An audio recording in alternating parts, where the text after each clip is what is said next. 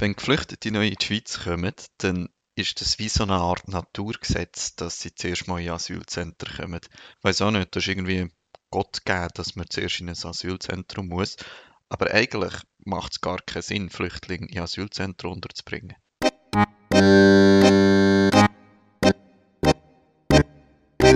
Hallo, ich bin der Dominik und du hörst meinen Podcast. Ich arbeite 100% als Freiwillige im Flüchtlingsbereich. Mehr Info dazu findest du auf meiner Webseite www.dominikgalliker.info.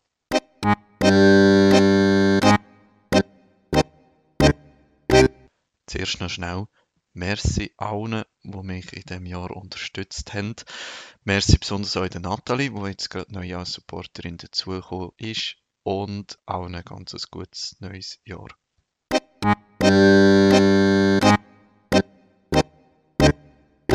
Im Moment ist die Zahl der Asylgesuche in der Schweiz ja wieder sehr hoch und gerade im Kanton Bern ist man auch ein Ort am neue Asylzentren auftun und besonders Zentren für minderjährige Geflüchtete.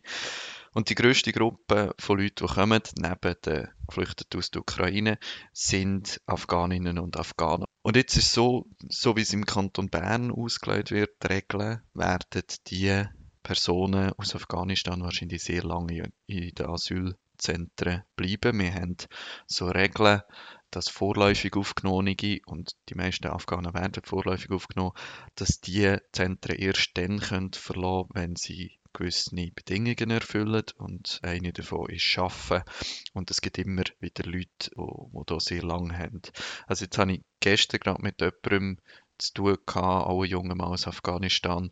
Der ist auf drei Jahre in der Schweiz und äh, schließt jetzt gerade die Schreiner EBA-Lehre ab im nächsten Sommer. Der hat Sechser in allen Fächern und so weiter und hat schon einen Lehrvertrag, um nachher die DFZ-Lehre machen. Aber der, der lebt natürlich nicht mehr im Asylzentrum mit diesen Bedingungen, weil der hat das längst erfüllt. Aber das ist wirklich eher eine Ausnahme.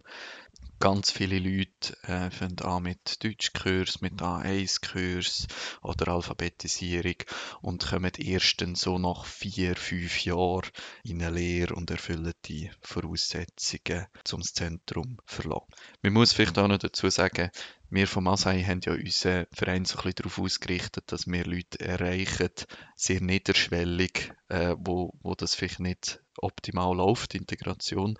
Und das ist eigentlich auch in der Praxis so, oder äh, zum Beispiel bei uns im Kaffee, wo man einfach reinlaufen kann, wenn man ein Anliegen hat die Leute, die gut unterwegs sind, die eben zum Beispiel in einer Lehre sind oder Intensivintegrationsprogramm, von denen hören wir am Anfang recht viel und nachher fangen sie die Programme an dann hören wir in der Regel nicht mehr. Ähm, hingegen, wenn es nicht so gut läuft und wenn grosser Stress um ist oder etwas nicht funktioniert, das sind eigentlich die, die dann unsere Angebote sehr intensiv nutzen. Darum, ich sehe in der Praxis im Alltag halt in erster Linie Fälle, wo die Integration nicht so optimal klappt. Und für mich ist der große, der größte Faktor, warum das nicht klappt, ist ganz klar die psychische Gesundheit. Ich finde, sehr viele Integrationsmaßnahmen, die wir haben, sind auf gesunde Leute ausgerichtet. Gleichzeitig gibt es Studien nach und nach, die zeigen, dass äh, viele Geflüchtete psychische Belastung haben. Ähm, es gibt verschiedene Studien, die verschiedenes sagen, aber so in Grössenordnung 40 bis 50 Prozent der Leute, die Asyl suchen in der Schweiz, sind psychisch belastet. Besonders oft gibt es natürlich posttraumatische Belastungsstörungen, aber beispielsweise auch Depressionen sind recht oft oder Angststörungen. Das sind so die drei meistgenannten in diesen, in Studien. Und auch, wenn ich äh, im Alltag erleben. Also was ich oft höre, ist, ähm, dass, dass mir Leute sagen, sie haben grosse Probleme mit Schlafen, ähm, Gedanken kreisen, sie können nicht runterfahren, chronische Kopfschmerzen sind oft etwas ähm, und dann eben auch Angst in, in, ganz verschiedenen Situationen oder typisch für Depressionen eben, dass man wie nicht Energie aufbringt oder sich auch nicht kann konzentrieren beispielsweise in den Kurs. Und in diesen Studien, die ich, die ich angeschaut habe, oder die ich immer ab und zu wieder anschaue, wird oft unterschieden zwischen zwei Arten von Faktoren, die psychische Gesundheit beeinträchtigen. Das eine sind Faktoren vor oder während der Flucht. Ähm, das sind halt Kriegserfahrungen, Foltererfahrungen, solche Sachen. Aber es gibt dann eben auch die Faktoren nach der Flucht. Also eigentlich das, was hier in der Schweiz passiert. Und auf die nach der Flucht, auf die lege ich selber am meisten den Fokus, weil das sind die, die wir unter Umständen können beeinflussen können. Ich habe jetzt heute ähm, eine Präsentation angeschaut vom Unispital Zürich. Die haben Zahlen aufgelistet, welche von diesen Faktoren nach der Flucht, also in der Schweiz, am meisten Leute betreffen. Es ist leider aus der Präsentation nicht ganz klar, woher sie die Zahlen haben. Aber was dort ersichtlich wird, ist, dass Nummer eins ganz zoberst hängt alles mit der Familie zusammen. Also beispielsweise rein Trennung von der Familie als grosser Stressfaktor, Einsamkeit, Sorgen um die Familie, die sich noch in gefährlichen Situationen befindet oder so. Das ist der ganz große Nummer eins äh, Stressfaktor nach der Flucht. Und das trifft, also das stimmt überein mit dem, was ich im Alltag erlebe.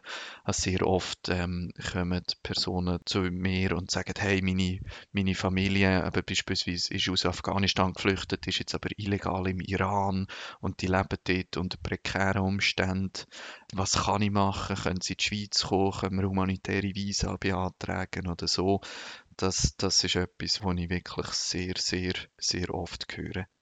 Nachher der zweitmeistgenannte Stressfaktor, dort geht es um Sprache und Arbeit, also Mühe beim Sprachlehren, Mühe beim Arbeit finden, Erwerbslosigkeit.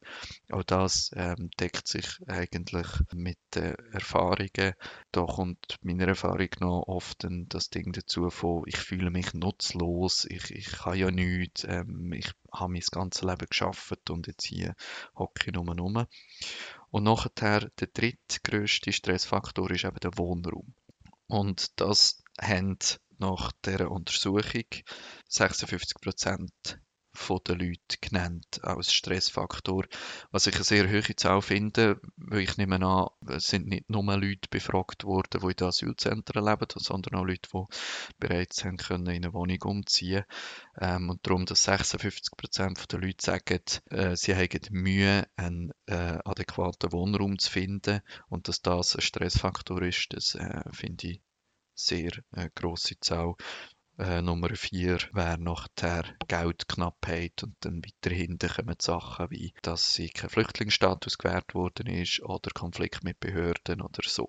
Darum, also die Wohnsituation ist wirklich einer der grössten Faktoren, wo Stress verursacht und damit auch äh, psychische Gesundheit der Menschen belastet. Und irgendwie ist es ja auch der, wo man am einfachsten könnte beeinflussen, oder? Also die Familiensituation der Leute, oder dass die nach wie vor sich in Gefahr befinden, da kann man sehr beschränkt Einfluss nehmen, aber die Wohnsituation ist etwas, wo man sehr direkt und sehr gut könnte beeinflussen. Und ich tendiere natürlich dazu, das aus sozialer Sicht sehe und sage, hey, ich will nicht, dass die Leute irgendwie leiden müssen. Ähm, ich will, dass sie sich hier wohlfühlen, hier daheim fühlen und so weiter. Und darum möchte ich das verändern, aber Gleichzeitig auch, wenn ich jetzt das mal probiere, aus einer sehr finanziellen, wirtschaftlichen Sicht anzuschauen, was vielleicht viele in der Schweiz machen und sagen, hey, ich will eigentlich nicht, äh, dass, dass Geflüchtete lang von der Sozialhilfe abhängig sind und Gesundheitskosten verursacht und Zeug und Sachen. Auch dann, Nummer eins, was kannst du machen, sind solche Stressfaktoren zu vermeiden, oder? Ähm, gesunde Leute sind tendenziell die, die arbeiten und entsprechend auch weniger kosten, wenn man das jetzt mal so ein bisschen aus einer rein finanziellen Sicht betrachten Genau, also zu der Situation in Bern. Ich kenne jetzt natürlich auch nicht alle Asylzentren, die im Kanton Bern sind, aber so die hier in der Region kenne ich zum Teil. Äh, es hat zum Beispiel ein recht gutes Zentrum gegeben am Kanonenweg in Bern. Das ist oberhalb von der, von der Welle 7 dort. Das ist äh, ein, eigentlich ein Mehrfamilienhaus wo umgenutzt worden ist zu Asylzentrum. Das hat mich sehr ein gutes Zentrum gedünkt, weil dort hat es relativ kleine Zimmer, wo man zum Teil allein drin wohnen zum Teil das zweite drin wohnen die Lage ist natürlich auch super. Man hat sofort Zugang zu der ganzen Stadt, auch wenn man kein Ticket hat und so weiter. Also das ist ähm, ein ruhiges Zentrum mit einem guten Umfeld, sogar mit einem Garten. Das war wirklich ähm, ein, Zentrum, das ich sehr gut gefunden habe. Ähm, es gibt aber auch schlechte Zentren. Beispielsweise Nummer eins ist Schaffhausen im Emmental oder vielleicht ein bisschen näher und wo uns mehr betrifft, äh, Mühlenberg. Beides sind ehemalige Schulhäuser, die umgenutzt worden sind und jetzt geht Mühlenberg können recht gut. Jetzt sind dann so größere Räume unterteilt worden mit Spanplatten und so weiter und es ist, hat zum Teil recht Zimmer, wo viele Leute drin sind, also Sechser Zimmer oder so mit äh, Doppelbett oder Kajütenbett und du hast also du hörst alles vom Nachbarzimmer, alles in deinem Zimmer. Du wohnst mit fremden Leuten zusammen. Du hast eine Küche für irgendwie 60 bis 80 Personen. Also das ist kein schöner Ort zum Wohnen und auch nicht sehr zentral, was dazu führt, dass du abgeschnitten bist von sämtlichen Angebote, die nicht bezahlt werden, also von freiwilligen Angeboten, von gratis Deutschkurs, von Fachstellen und so weiter. Also das ähm, ist ja auch ein grosser Faktor. Ich höre einfach sehr oft, äh, jetzt gerade bei Leuten, die in, in Mühlenberg wohnen, dass äh, Schlafen ein grosses Thema ist. Äh, es ist dort wie nie Ruhe. Konflikte kommen tendenziell am Abend führen du hast vielleicht Leute im Zimmer, die eben aufgrund von der psychischen Belastung Mühe haben zu schlafen. Das ist so ein Klassiker, wo nachher halt die halbe Nacht damit verbringen, am, am Handy zu sein oder irgendetwas zu lesen oder zu spielen oder was auch immer. Du hast auch Leute mit ganz verschiedenen Tagesrhythmus. Oder? Der eine muss vielleicht am Morgen in die Schule und geht früh ins Bett, während jemand anderes nichts zu tun hat und tendenziell Nacht lebt.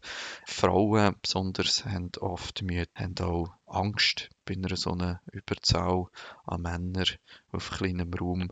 Und also Privatsphäre ist gleich null. In einem Sechserzimmer hast du keine Privatsphäre und entsprechend auch, eben wenn es dir nicht gut geht, hast du eigentlich keine Rückzugsmöglichkeiten, keine Privatsphäre. Es gibt natürlich auch gute Sachen äh, in Zentren. Beispielsweise hat man immer Ansprechpersonen vor Ort, das Personal von der Unterkunft, die macht zum Teil mega super Arbeit und man erkennt zum Beispiel eben auch schneller, wenn jemand psychisch belastet ist und kann Informationen weitergeben und äh, dafür sorgen, dass die Person in Behandlung gehen kann. Aber gleich, wenn man es gesamtheitlich anschaut, die negativen Faktoren, die sich auf die psychische Gesundheit auswirken, überwiegen natürlich bei weitem das, was man an Positivem hat. Und eben die verschiedenen Studien zu der psychischen Gesundheit von Asylsuchenden zeigen eigentlich klar, dass es eine Wechselwirkung gibt zwischen den Faktoren vor der Flucht, während der Flucht und mit den Faktoren nach der Flucht und dass sich das gegenseitig aufsteigert. Und darum haben wir im Kanton Bern eigentlich eine sehr skurrile Situation, nämlich mit den Neuerungen im äh, Asylbereich, so ungefähr im 2019, hat man neue Regeln aufgestellt, dass man eben erst aus dem Asylzentrum kann rausgehen kann, wenn man gewisse Integrationsziele erreicht. Das gilt allerdings nur für vorläufige Aufgenommene, nicht für anerkannte Flüchtlinge. Und eine von diesen Voraussetzungen für Leute, die keine Kinder haben, ist, dass man 60 Prozent arbeitet, zum Beispiel in einer Lehre ist. Das das ist gemacht worden, zum Anreize zu schaffen, sich schnell zu integrieren, zum Motivation erhöhen, bei Integrationsmaßnahmen, Deutschkurs und so gute Leistungen zu erbringen. Aber das Skurrile an dieser Situation ist genau das, genau das lange, der lange Aufenthalt in den Asylzentren verringert eigentlich die Fähigkeit zur Integration und damit die Fähigkeit, die Integrationsziele zu erreichen.